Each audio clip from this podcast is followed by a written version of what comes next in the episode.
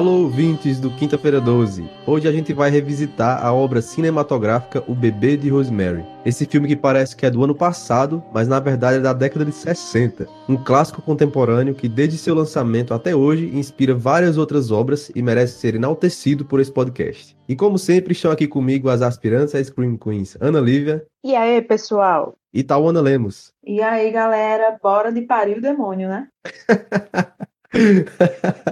não, definitivamente não. Gente, eu não vi a hora de arrumar uma desculpa para rever esse filme, viu? Porque fazia muitos anos que eu não tinha visto, muitos anos mesmo. É tão bom revisitar o ódio que a gente nutre por personagens, né? Esse macho do bebê de Rosemary, eu relembrei o ódio que eu tinha dele. Marido do ano.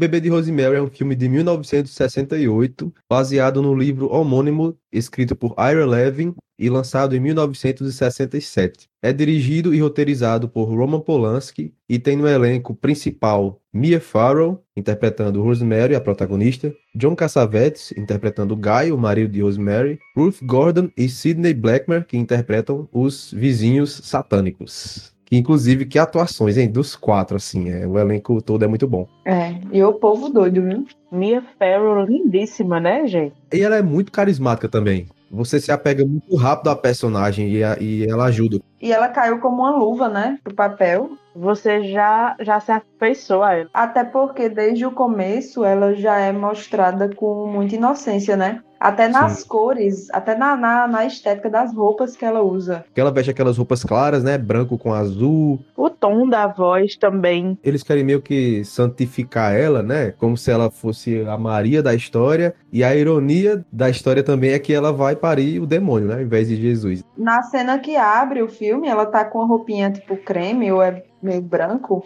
e mostra totalmente uma inocência, né? Em contraste com outras cenas que ela tá de vermelho, por exemplo, que a gente tem é. aquela sensação de perigo, né? Ou algo satânico também. Mas assim, Mia já é feito para ela esse, esse tipo de papel. Em vários filmes de Woody Allen também, ela é sempre pintada como personagem mais inocente. E a história do bebê de Rosemary acontece quando ela e seu marido se mudam para o apartamento em Nova York, onde eles passam a conhecer um casal de idosos que mora logo ao lado do apartamento deles, parede com parede. Esse casal ele possui uns modos estranhos de agir e acabam invadindo a privacidade de Rosemary, que se sente incomodada com isso. E aí ela começa a desconfiar que há algo mais por trás disso tudo e ela engravida e começa a desconfiar de todas as pessoas ao redor dela. E a todo custo ela tenta proteger o seu futuro filho. Cara, que vizinhos intrometidos da porra. Desde a primeira cena que eles aparecem, não é? No suicídio de Terry, você já percebe o quanto eles são insuportáveis. Os vizinhos eles já são um terror por si só, assim. Eles já fariam um filme de terror por si só. Nem precisava de satanismo, nem precisava dessas coisas. Só precisava deles, todo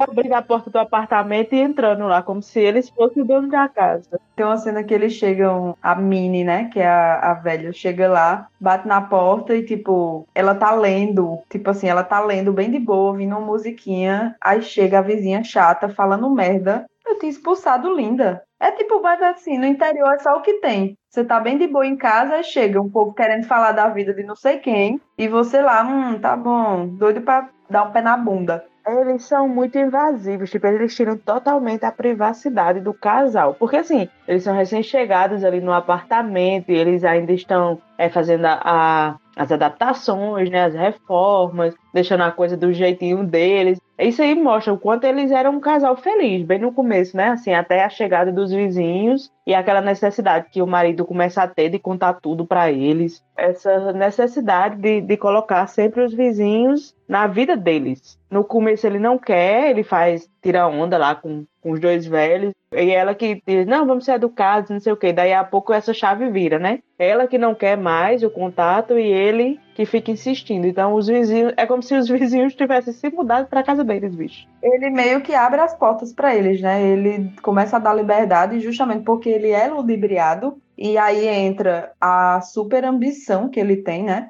De querer fazer sucesso a todo custo, mesmo que isso custe o casamento dele, a felicidade da esposa. Eu acho que ele nem é enganado. Eu acho que ele é ruim mesmo. Não é que ele seja enganado. Ele é. Manipulado. Não é nem manipulado. A palavra não é ludibriado nem manipulado. Ele é encantado. Ele recebe uma oferta, uma proposta, vamos dizer assim, que ele se encanta porque ele é muito ambicioso ali por fazer sucesso de qualquer forma e que se lasque, né? O casamento dele, a esposa, enfim. Ele abre a, a porta para aquelas pessoas fazerem o que quiserem e começar a tomar o controle mesmo da vida deles e da vida dela, principalmente. E eu acho muito engraçado que ele vai fazer um pacto com o diabo, né? Teoricamente é isso que acontece, e ele não, não envolve a vida dele, não. Tipo, todos os benefícios são para mim, e daí quem vai sofrer o diabo é minha esposa. Entra o egoísmo, tipo, ela engravida e ela tá totalmente sozinha naquela situação.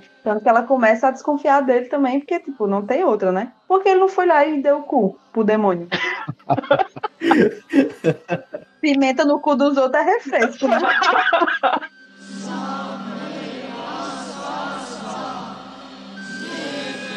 E uma coisa que eu gosto muito no, no filme é que ele divide bem, né? Assim, você não sabe até dado momento se Rosemary ela está imaginando toda aquela coisa por conta, sei lá, de uma depressão pré-parto, no caso. Pré e pós, né? É, se ela enlouqueceu por conta do, do filho que ela queria muito, e isso virou uma chave na cabeça dela, ou se realmente existe o culto, se aquelas pessoas são realmente né, bruxos, se elas estão realmente envolvidas numa conspiração para pegar o bebê dela. Então, essa atmosfera do filme é muito, muito, muito bem construída e muito boa. É uma atmosfera muito tensa, velho, muito agoniante. E, tipo assim, mesmo tendo um começo que é mais lentinho, você se prende ao filme desde o começo. E ali, quando o filme vai avançando, né? Vai ficando mais tenso ainda. E a gente também vai se questionando junto com ela. Eu gosto também que é, o casal de vizinhos mesmo, é a Minnie, né? Muito bom personagem. A atriz também consegue, ela consegue misturar uma coisa mais lúdica, né? Uma personagem engraçada. Eles são engraçados ao mesmo tempo que eles são bizarros. Eles são muito irritantes, bicho. Eles...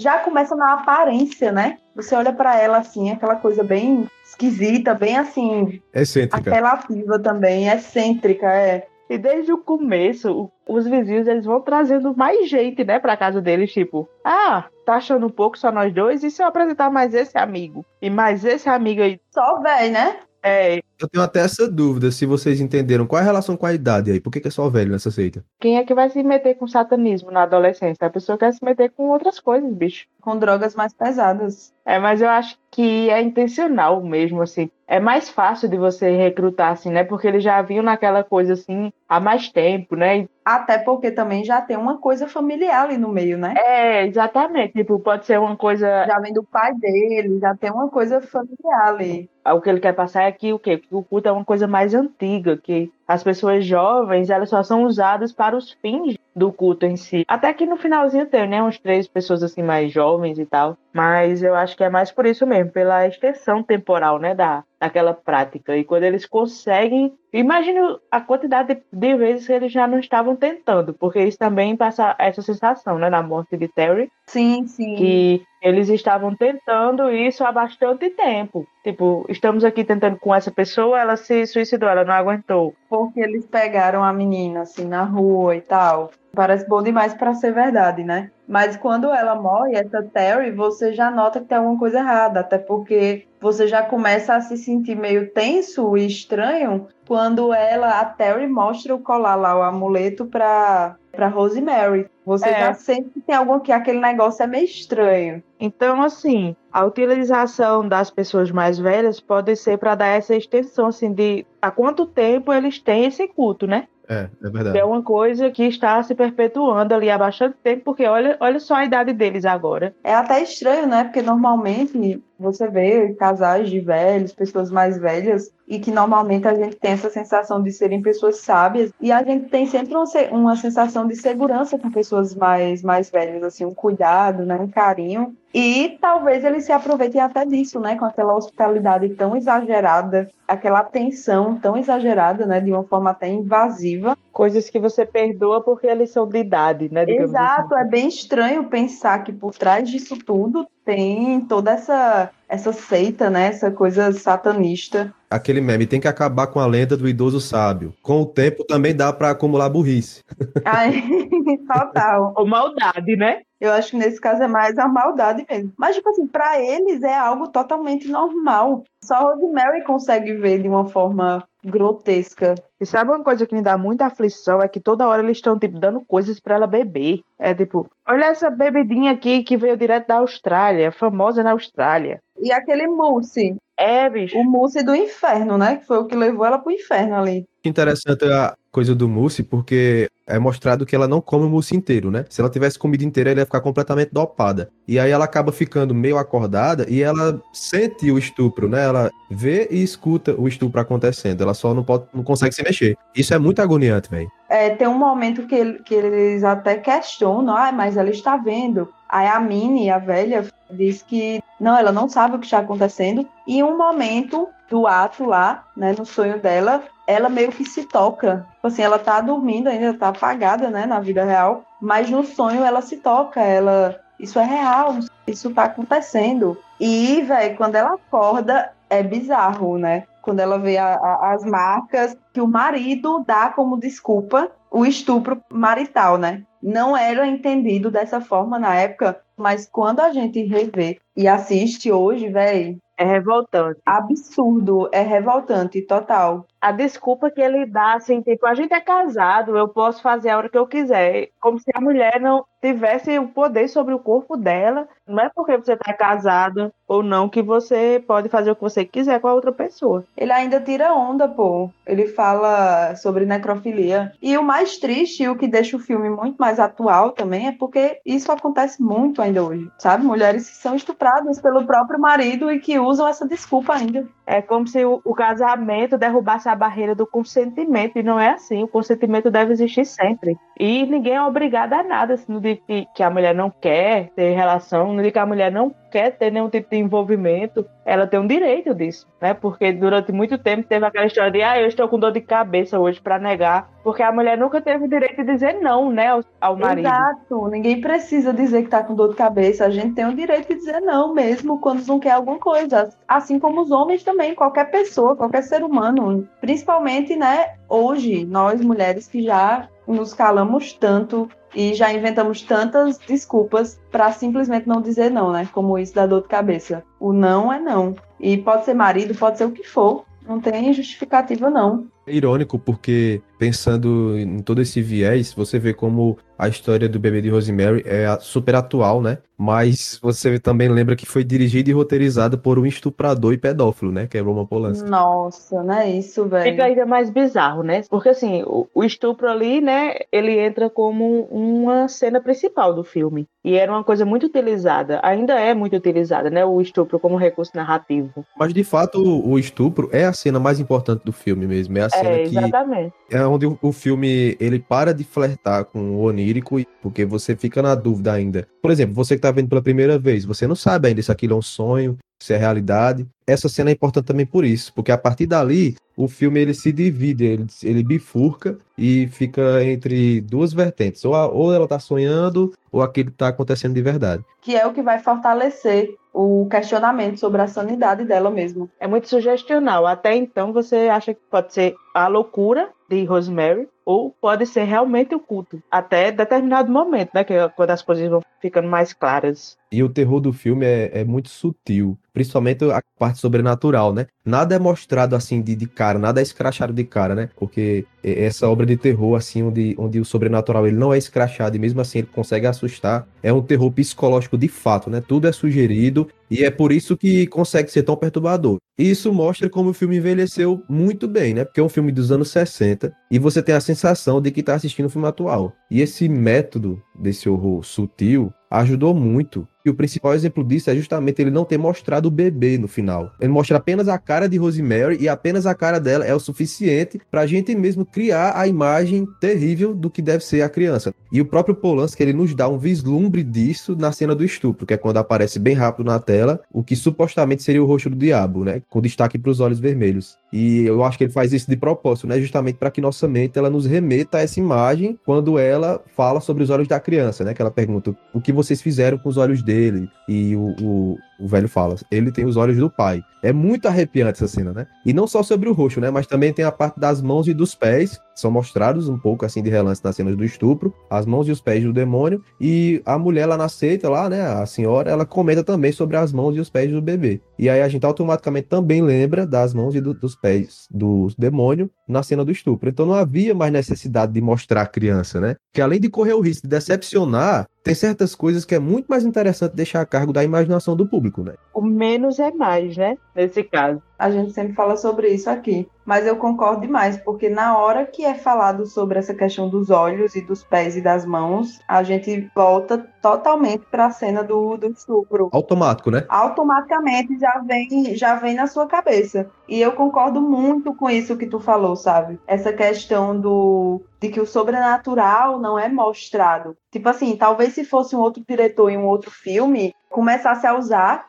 coisas e cenas sobrenaturais ali, até no próprio apartamento. Mas eu acho que ficou genial da forma como foi feita, né? Essa coisa que pega o, o onírico, né? Principalmente ali com, com Rosemary, e que deixa essa tensão, né? Esse terror psicológico mesmo, assim, pairando totalmente. E a gente fica tenso e totalmente envolvido nisso. É do caralho. É por isso que o filme é, é um clássico e, assim, é atemporal. É porque na realidade não existe nada de sobrenatural além daquele pesadelo, né? Você não vê mais nada que indique que a, que a gente está numa trama de terror sobrenatural ali, a não ser essa parte específica. Então fica tudo dentro da nossa cabeça, como fica tudo dentro da cabeça da própria Rosemary, né? Porque a gente vai acompanhando também a defasagem da personagem, porque ela começa angelical e, né, as bochechas coradas e, e bonita e feliz, e daí a pouco quando ela engravida, começa a decadência dela, né? Não é decadência apenas emocional, é decadência física também. Até o corte de cabelo dela, novo, casa com a aparência, deixa ela cada vez mais magra. É, cada vez mais cadavérica, né? Com aspecto de quem tá defiando mesmo. Você vê ela com aquelas olheiras roxas.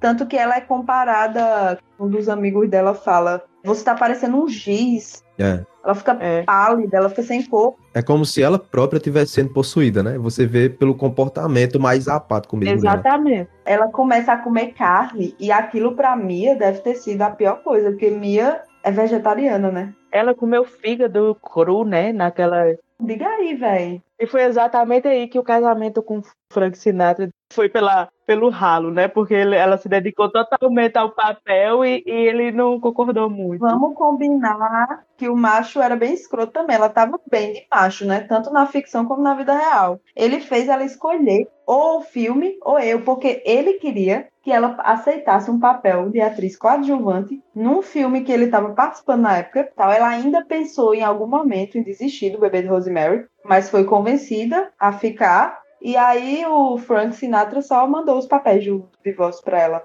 Mas assim, livramento, né? Então é um livramento. Tirando a parte do pacto, é como se ela tivesse casado com o personagem dela do filme, né? Totalmente egoísta. E para ter filho com o demônio, né? Pois é. Melhor coisa que ela fez, eu pegar esse papel porque eternizou demais a carreira dela. Total, total. É, e quando você lembra de Mia Farrow, você associa imediatamente ao bebê de Rosemary. Geralmente esses papéis muito marcantes afundam a carreira de alguém, mas no caso dela foi o contrário, porque ela estava começando, foi o papel que destacou ela em Hollywood, e a partir dali foi que ela... Mostrou que ela era uma boa atriz, tanto que realmente ela começou a fazer coisa com força. O de Allen mesmo foi muito, muito, muito filme que ela fez com o de Allen. Mas assim, voltando para essa questão, né? Tipo, nesse momento, quando ela começa a definhar, velho, dá muita, dá muita agonia, porque você vê que ela tá mal e não tem ninguém para ajudar ela. A, aquele médico nojento também dá vontade de dar um porro assim na cara dele, entrar no filme, dar um burro na cara dele. Ai, não, não precisa tomar nada. Olha, não leia livros, esqueça. Esqueça a gravidez de outras pessoas, porque cada gravidez é única. E tipo, tome aquela, aquelas vitamininhas que ela vai lhe dar daquele aspecto horrível. Cheia de fungo, que é um negócio lá que de Eva não tem nada, é um fungo. É agoniante, porque você vê que ela vai ficando cada vez pior e a pessoa que era para estar tá ajudando ela é o responsável pelo que está acontecendo, que é o marido dela. E a única pessoa que desconfia, que se dispõe a ajudar, acaba se tornando uma vítima também da seita, né? Que é o amigo dela lá, o Hutch. Exatamente. E o marido dela, ele destrói mais ainda o emocional dela, né? E ela é tratada o tempo todo como criança tipo assim, pelo próprio marido, observado o tempo todo por aqueles vizinhos, tipo, dá muita agonia. Naquela hora que o amigo dela deixa o livro para ela, que ela não nem abriu ainda, mas a vizinha chega e vê que tem um livro e pega, por um momento, quando você tá assistindo, você pensa que, putz, agora deu merda, essa mulher vai dar um jeito de levar com esse livro e ela não vai ler e não vai saber de nada nunca. Então, assim, o tempo inteiro ela é podada. Eles tentam, eles podam o tempo inteiro a autonomia dela. Embora a gente veja que ela tenta manter alguma, de alguma forma, mesmo que ela seja desacreditada, mesmo que ela mesmo se questione, ela não é vista como uma pessoa que é dona de si, né? O que acaba aumentando essa agonia que a gente sente, a sensação de horror também, e uma urgência, assim, em relação a tudo, a tudo isso que ela que ela tá vivendo, que ela tá passando, e sozinha, né, velho? Sozinha. É interessante isso que tu falou sobre eles tratarem ela como criança. E lembrei da cena que, depois que ela tá quase terminando o livro lá, né? Que o amigo dela deu, o marido toma o livro dela e coloca no lugar alto da estante, como se ela não fosse alcançar. É muito coisa de pai que faz, né, com o filho? Exatamente. E ele ainda depois a gente descobre que ele joga o livro fora, porque foi um livro que, independente do que seja o conteúdo, foi dado pelo amigo dela, super amigo dela, antes de morrer. E o cara joga sem nem pensar duas vezes, sabe? Porque justamente a gente volta aqui pro egoísmo desse personagem. Ele só pensa nele e na carreira dele, no que vai ser melhor para ele. Ela que se lasque, sabe? Sabe outra coisa que me incomoda muito, assim, durante o filme, né, como espectadora, é que a, a, sensação de que ela está sempre sendo vigiada. Cada telefonema que ela atende, cada passo que ela dá, cada lugar que ela visita, é como se tivesse sempre alguém ali do, do culto, da seita, seguindo os passos dela para que ela não se perca, para que não aconteça nada. Isso é muito agoniante, porque é como se ela nunca estivesse sozinha, como se ela não conseguisse pensar sem a indução de nenhum daqueles, daqueles outros personagens. Isso é muito, muito agoniante, muito desconfortável. Se ela tivesse numa prisão, né? Isso. E assim, ela não tem, gente, ela não tem quem confiar. Simplesmente ninguém, até as pessoas que ela acha que pode confiar, ela não pode, como é o caso do Dr. Hill, que vai ser o primeiro médico dela e ela acaba indo para aquele outro lunático é até normal que o médico tenha essa, essa postura, porque ele não conhece ela, não conhece a galera. E vamos, vamos ser honestos, né? Na realidade, quem iria acreditar? Seria muito difícil alguém acreditar numa história dessa. Seria mais fácil acreditar que a mulher realmente é louca, né? E ainda mais com aquele semblante dela, né? Você olhava assim, não, essa mulher tá doente. É, e tipo assim, essa coisa da prisão a gente vê muito marcada na cena quando ela vai para esse Dr. Hill, conta toda a história, ele finge que acredita, deixa ela lá descansando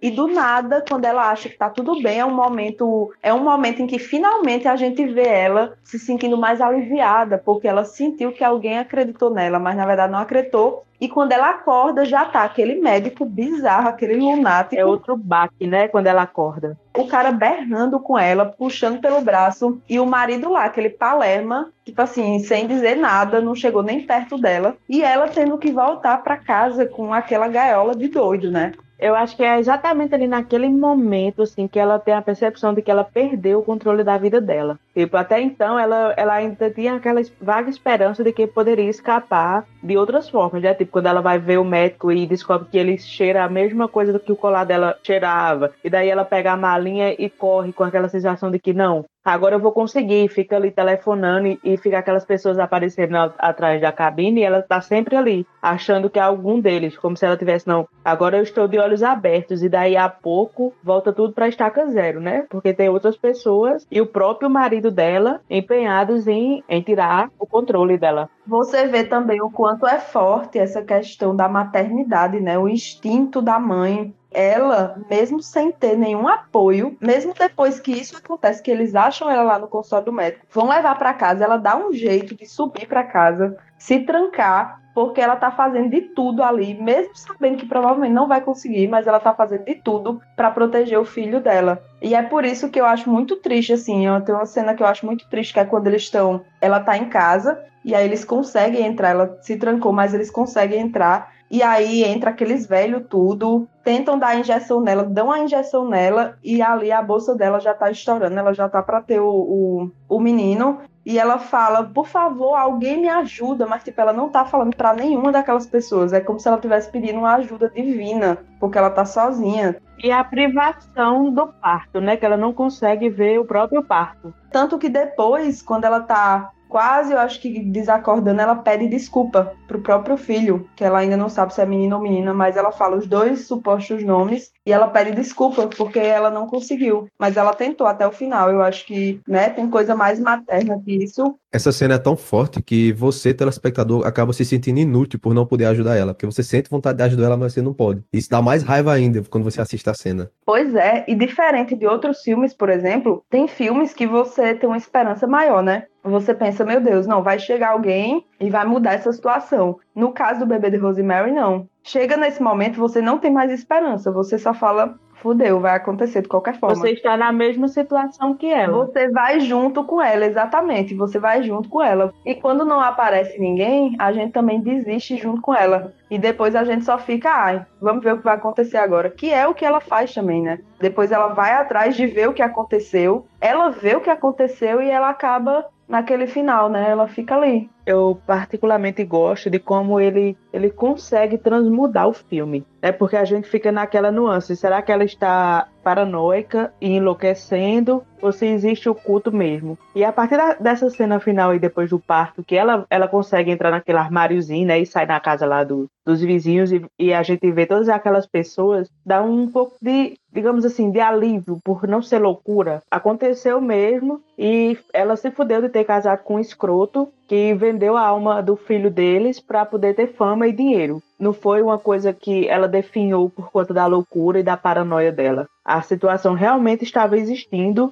E olha aqui, telespectador, né? Que é quando ela entra naquela sala e o culto está lá reunido ao redor do berço. E a direção de Polanski é muito claustrofóbica, né? Você se sente sufocado junto com a personagem. Alguns exemplos são até as cenas que vocês já citaram aí, que é a cena do orelhão, né? E a cena do elevador, né? Quando ela corre e se tranca em casa também. É, a do orelhão, você percebe que ela tá muito paranoica. E a gente fica também, porque quando a gente vê aquele velho, eu tava quase vendo os buracos da orelha do velho também. A orelha furada naquele outro velho que não tinha nada a ver. mas você fica paranoica também. Você se questiona, meu Deus, ela tá doida mesmo. E na primeira vez que você assiste, você não sabe se é paranoia mesmo ou se é o culto. Então, ali naquele momento, você está enlouquecendo junto com Rosemary. Olha só que legal. Ele consegue fazer muito, muito isso, assim. Você vai definhando junto com a personagem também. Se desesperando junto com o desespero dela. Com a sensação de impotência, com a falta de liberdade, com os movimentos cesseados. Ela não consegue, como tá falando, não consegue nem ler um livro em paz, bicho. Ela não pode nem fazer uma festa para os outros amigos dela. Tipo assim, ela não pode fazer nem o cardápio dessa festa.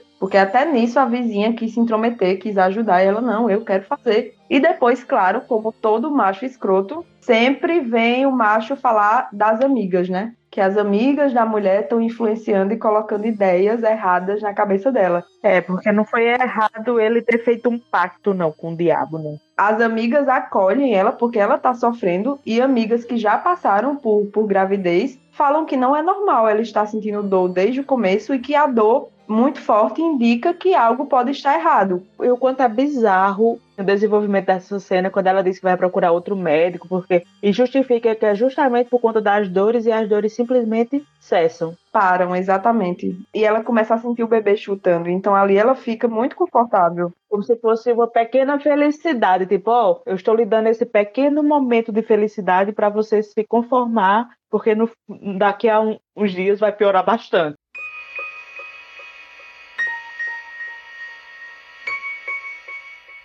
Outros exemplos também que mostram como ela está sendo vigiada o tempo inteiro é quando ela sai de casa, né? E aí a velha segue ela. E ela segue já pensando que ela pode passar mal, porque ela tá sentindo dor, e pode acabar indo pro hospital e vendo um médico de verdade. E aí isso preocupa, né? Eles ficam sempre vigiando ela por causa disso. E outra cena também é quando ela vai no velório do amigo dela e depois ela percebe que o táxi que levou ela até lá, ele não foi embora, ele ficou lá observando ela. Eu gosto muito também quando ela vai descobrindo as coisas e vai caindo na real, né? Primeiro é o anagrama, que é através do livro que ela vai descobrindo, né? Que o anagrama é o nome lá do velho, do Roma, que por sua vez é filho do bruxo que morava no prédio antes. Aí depois ela descobre sobre a gravata, né, do marido, e aí ela descobre que o marido tá metido também nessa cena. É muito, é muito decisiva essa cena, porque você fica muito feliz quando ela finalmente se toca que o marido também tá envolvido nisso daí. E a gente vê o quanto ele é bom ator, né? Porque quando ele consegue o papel, a custa da cegueira do outro ator que tinha conseguido o papel dele, ele, nossa, sinto muito, nossa, muito ruim conseguir o papel assim, mas tipo, já foi algo que ele provocou, que ele fez. Agora que a gente tá bem assim, a gente assistiu vários trailers, então essa cena aí que ela tá meio que investigando, né? Que ela recebe a dica e tá investigando, deixa a gente bem ansioso. E você pensa assim, ô oh, mulher, descobre logo que esse menino já, esse menino já já tá nascendo, o filho do demônio tá nascendo e tu não descobre. É por isso que eu gosto muito dessas cenas mesmo, assim, porque lembra muito coisa de investigação, e eu gosto muito disso. É um momento que você respira um pouco, que sai um pouco daquele sufoco inteiro que é o filme, e você consegue respirar. É, são esses momentos em que ela vai descobrindo o que tá acontecendo ao redor dela. Essa sensação sufocante do filme me lembra muito The Handmaid's Tale, do, das críticas que o filme traz e a série traz também, e aquela sensação de que, de que não tem esperança, de que todo mundo ao redor de você ali não presta, você não pode confiar em ninguém, né? E a mulher não ter o controle do seu próprio corpo, da sua própria vida. Isso é muito angustiante e a, e a, série faz muito isso, né? Ela mostra o quanto as mulheres são reféns até dentro do, do próprio ciclo das mulheres ali, né? Porque eles colocam as mulheres em caixas. Então, ali também no culto, eles fazem isso, eles dão uma falsa sensação de liberdade, como se Minnie estivesse acima de Rosemary, porque ela está inserida dentro do culto. Então, tem, tem é, é um bom paralelo esse que Sávio levantou, justamente, e pode ser até uma, uma boa inspiração para a questão da claustrofobia que o filme e a série eles colocam, né, no telespectador. E também mostra muito a, a solidão, né, da mulher que muitas vezes a gente tá sozinha e muitas vezes muitas mulheres não têm a quem pedir ajuda, pô. Não tem mesmo. E aí vem essa, essa solidão numa prisão, onde você não tem controle sobre nada na sua vida. Tipo, o filme é da década de 60, né? Tem muita coisa, assim, que, que mudou ao longo do tempo, mas você percebe que a essência, né, ainda é muito válida e por isso que o filme envelheceu bem. Porque ele ainda serve dentro da sociedade como um bom exemplo de como a mulher continua, apesar de todas as lutas, de toda a evolução, a mulher ainda tem esses mesmos problemas, porque a gente vê a quantidade de feminicídios, por exemplo, que, que acontece hoje em dia. Apesar da evolução social, qual é a, a aplicação prática para isso, né, para a gente? A gente continua sem poder terminar um relacionamento e seguir a vida em paz, porque o cara pode chegar e, e matar a gente ou matar toda a família, ou os filhos para punir a mulher. Então não mudou muita coisa, apesar da evolução no plano prático. A gente continua muitas vezes refém, como Tal falou, é, da questão do estupro marital, que muitas mulheres nem sabem que existe, ou quando sabem que existe, não conseguem aceitar que o marido faz isso, que ele é tá abusando sexualmente dela, apesar do casamento, né? Ou então não veem como uma coisa ruim. Ela se vê obrigada porque está casada, né? Então, muitas abordagens do bebê de Rosemary ainda cabem na nossa sociedade hoje e sei lá por quantos anos ainda caberão, infelizmente, né?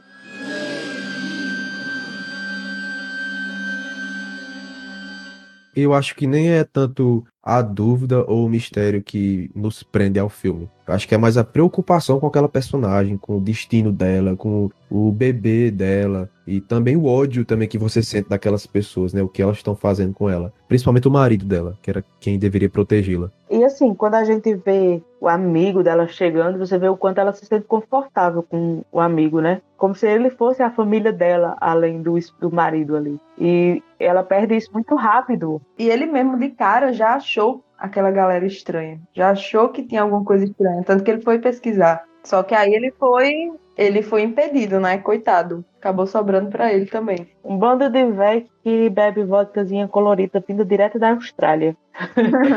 e agora também, viu, Neitas ritual forte, viu? Porque numa noite o cabo já ficou cego, o outro ficou em coma. Meu irmão. E a outra foi estuprada pelo demônio. Né? E mais uma vez eu destaco aqui a atuação de Mia Farrow, velho. Que é a atuação do caralho. Em todas as cenas, em todos os momentos, ela consegue é, fazer essa transformação da personagem, né? Ao, ao longo da, da, trama. Inclusive nos momentos de, de histeria, né? que ela é bem assim, convincente. É, uma coisa que eu gosto muito da cena final é tipo que é uma daquelas cenas marcantes. Né? Você vai olhar para aquela cena e você vai lembrar exatamente de qual filme foi e qual aquela situação. Aquela cena final dela vendo o bebê Aquilo ali tá em tudo, aquilo é usado em tudo. Ela botando a mão na, na boca, os olhos arregalados, porque ela precisa passar a sensação para o telespectador que não está vendo nada. Então o telespectador precisa ter uma noção do horror que ela está vendo. Eu nem precisa mostrar o bebê com aquela reação dela ali, já, já é o suficiente. E você vê ali que no final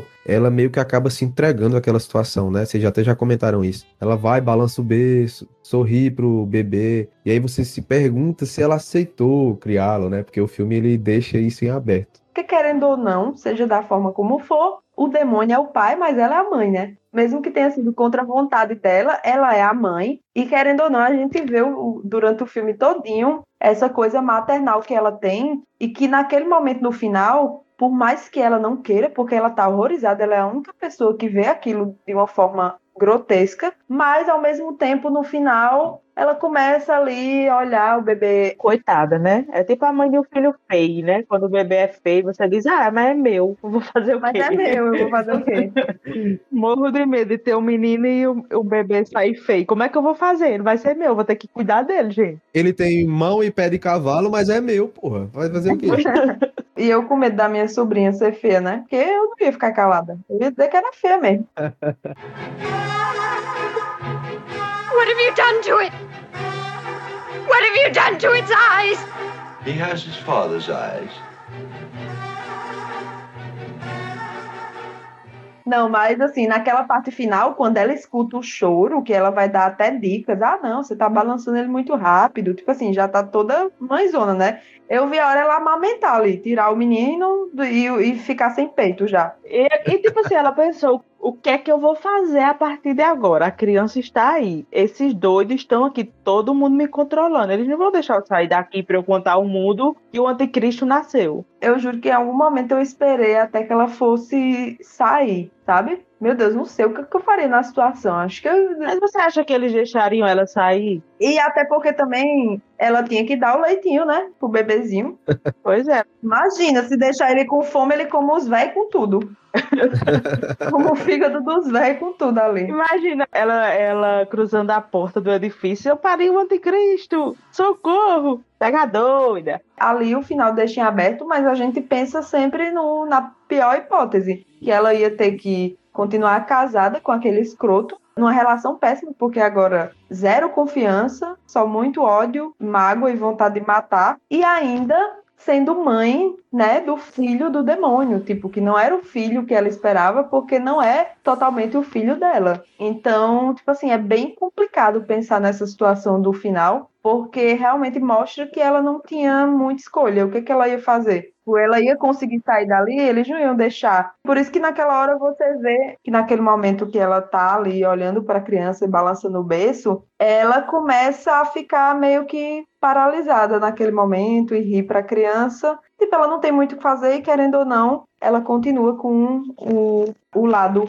maternal, assim, aflorado. Eu acho que sim, que ela aceitou mesmo aquela situação. Ela deu uma de Lourdes ali e o cão virou Domênico. Só faltou Maria Bethânia começar lá. Como esta noite findará E o sol então rebrilhará Estou pensando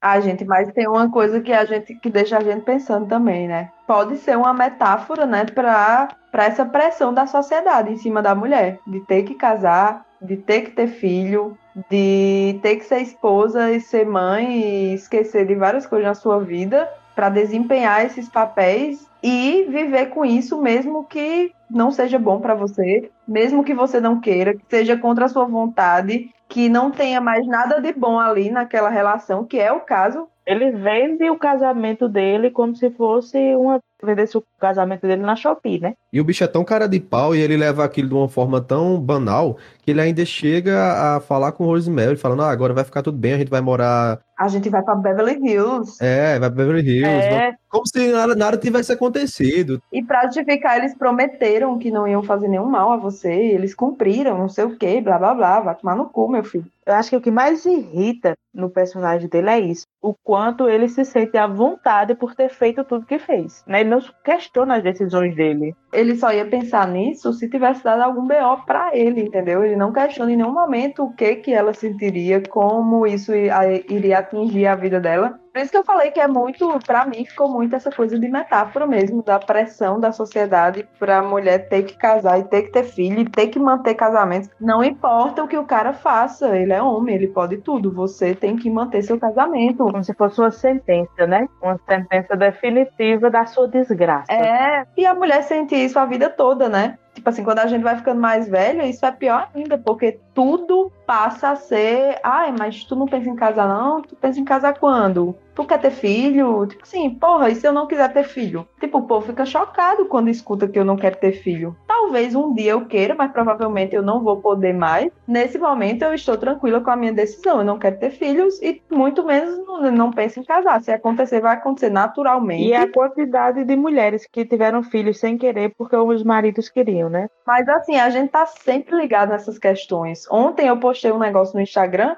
é um post sobre morar sozinha, que é a minha atual fase da vida e é uma fase que eu tô amando. Eu nunca me senti tão independente e tão autossuficiente na minha vida como eu tô me sentindo hoje aos 27 anos. E tipo assim, já teve gente que veio perguntar: "Ah, mas não quer morar nem com boy, nem com não sei o que ah, vai se lascar, né? Caralho, lutei não sei quanto tempo pra sair da casa de painho, lutei que sou uma condenada pra trabalhar dando gás, pra ter meu próprio canto, vou pensar em morar com macho agora. Só porque o tempo tá correndo e porque eu sou mulher, tipo, ah, vai se lascar. Quem quiser casar, pode casar, pode ter filho, pode ter carreira também. E tem as mulheres que não vão querer, que estão focadas em carreira agora, que não querem casar, que Ratinho. ter filho. Casos de família.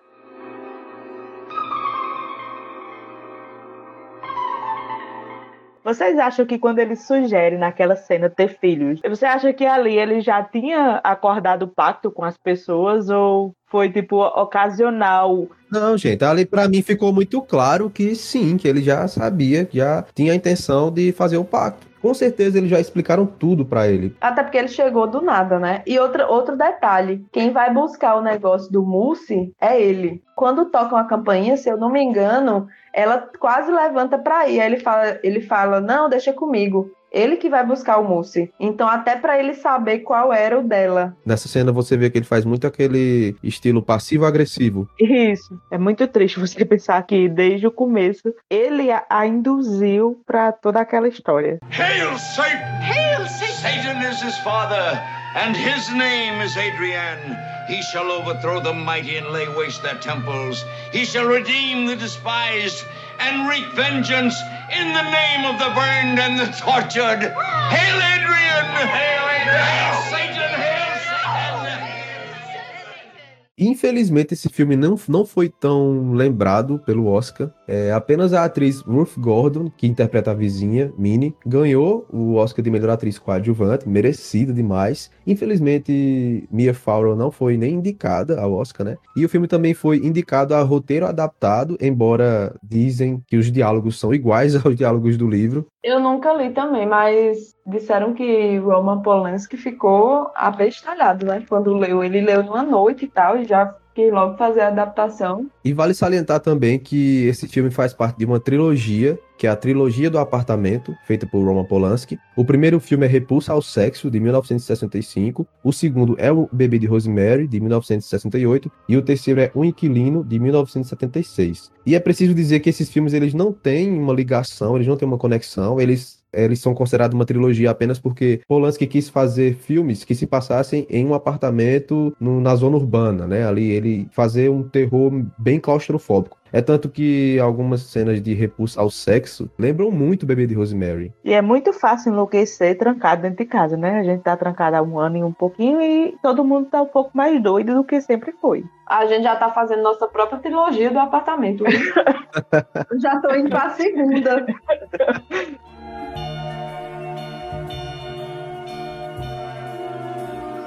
Aí tem uma curiosidade também que naquela cena da lavanderia, que a Terry, né? Primeiro Rosemary acha que ela é a atriz Victoria Vetri. Ela fala, ah, você é parecida com a atriz Victoria Vetri. Ela fala, ah, muita gente fala isso. E de fato era a atriz Victoria Vetri. E ela assinou com o pseudônimo Angela Dorian para fazer o filme. Muito, eu não sabia disso. Pois Também é. tem a curiosidade do, do prédio, né? Onde foi, foi gravado, que foi ali onde mataram o John Lennon, né? Na porta ali do edifício Dakota. Tem uma curiosidade também sobre maldições, né? Que cercaram o filme. A morte de Sharon Tate, se isso não for maldição, a bicha morreu grávida. É porque a vida de todos eles ficou assim terrível depois, né? Mia, ela se envolveu com tanta coisa ruim, com o Woody Allen. De Allen, exatamente. E tanto que até o, o ator que faz o Roman Castevet, que é o véi, ele disse no set que não havia nada de bom nessa coisa de salve Satanás e tal. Nossa, e, e aquela cena é bizarro, pô, aquele povo tudo falando Hail Satan. Salve Satã, né? Não, e você vê o tempo todo que eles criticam muito o cristianismo, né? Tem aquela cena que eles desprezam o Papa, né? Acho que mais de uma vez durante o filme. E pra fechar, ele ainda tem um dos finais mais marcantes, impactantes e revoltantes do cinema. É que nem a novela Amor de Mãe, viu? Foi inspirada. Quando essa noite. Domênico! Sabe, você como mãe, o que, que você faria? Eu criava, eu, eu- meu gato é pior do que o filho do demônio. Meu gato é dá trabalho demais.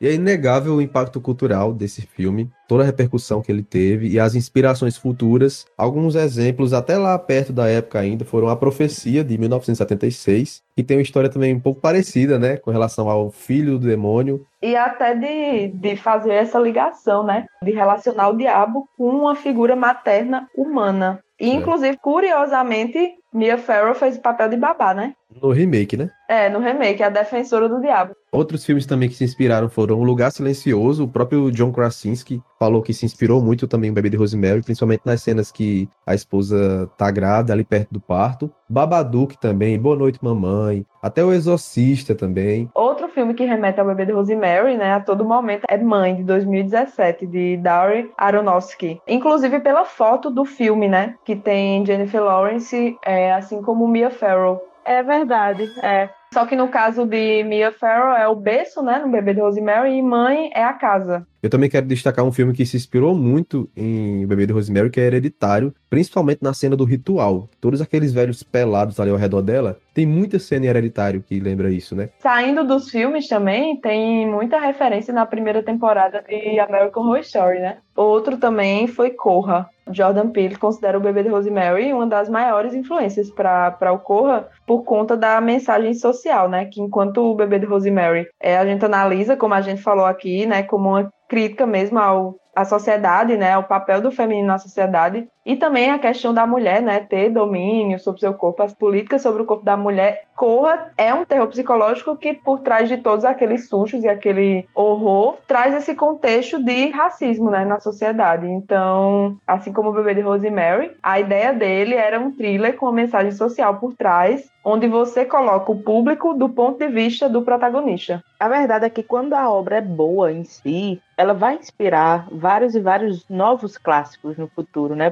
Ela vai virar uma referência. Eu acho que isso que é o legal do cinema, é como uma linha temporal, né? E também prova que o terror psicológico ele não surgiu recentemente, como muita gente acha. O terror sempre existiu, sempre foi bom e sempre pautou a sociedade. Só que as pessoas enxergam o terror com os olhos de, de um gênero que está abaixo do, dos outros, quando na verdade ele está bem ali brigando pau a pau com os demais. Por quê? Porque ele sempre incomodou e sempre buscou trazer essas questões sociais para as discussões no cinema. São inúmeros os filmes de terror que existem com essa finalidade, né? Ele é um gênero questionador. É por isso que no caso do Bebê de Rosemary é tão atemporal, né? A gente se revolta revendo o filme. E o filme tem mais de 50 anos e a gente tá passando as mesmas coisas. Isso que vocês estão falando aí sobre o terror, ele se disfarçar de entretenimento e trazer uma mensagem por trás, é melhor explicado com aquele vídeo de Leona Vingativa, né?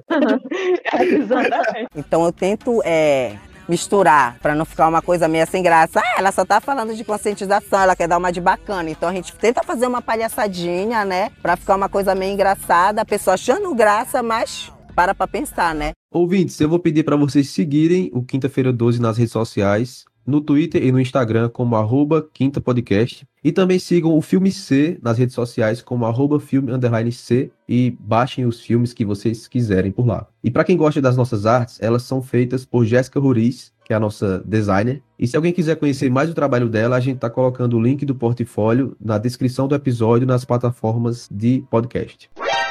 Galera, eu gostaria de fazer uma correção em relação ao episódio anterior, O Enigma de Outro Mundo vs Alien. Eu acabei me confundindo ao citar o filme A Experiência como um dos que se inspirou no filme Alien. Na verdade, eu queria dizer o filme Decoys, de 2004. Eu assisti ambos na mesma época e eles têm um enredo um pouco parecido e aí eu acabei me confundindo. Peço desculpa aos ouvintes, esse tipo de confusão acontece e geralmente eu tiro na edição, mas às vezes a gente deixa passar sem querer. E eu agradeço quando os ouvintes notam e nos avisam, porque é sinal de que vocês estão prestando atenção no nosso conteúdo.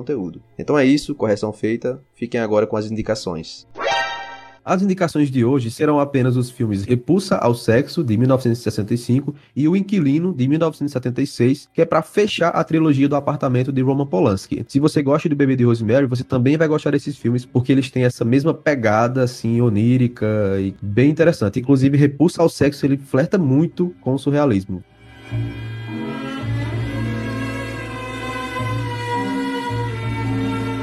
E obrigado a você, ouvinte, que escutou até aqui. Espero que você tenha gostado do episódio e até a próxima. Falou, pessoal. Valeu, galera!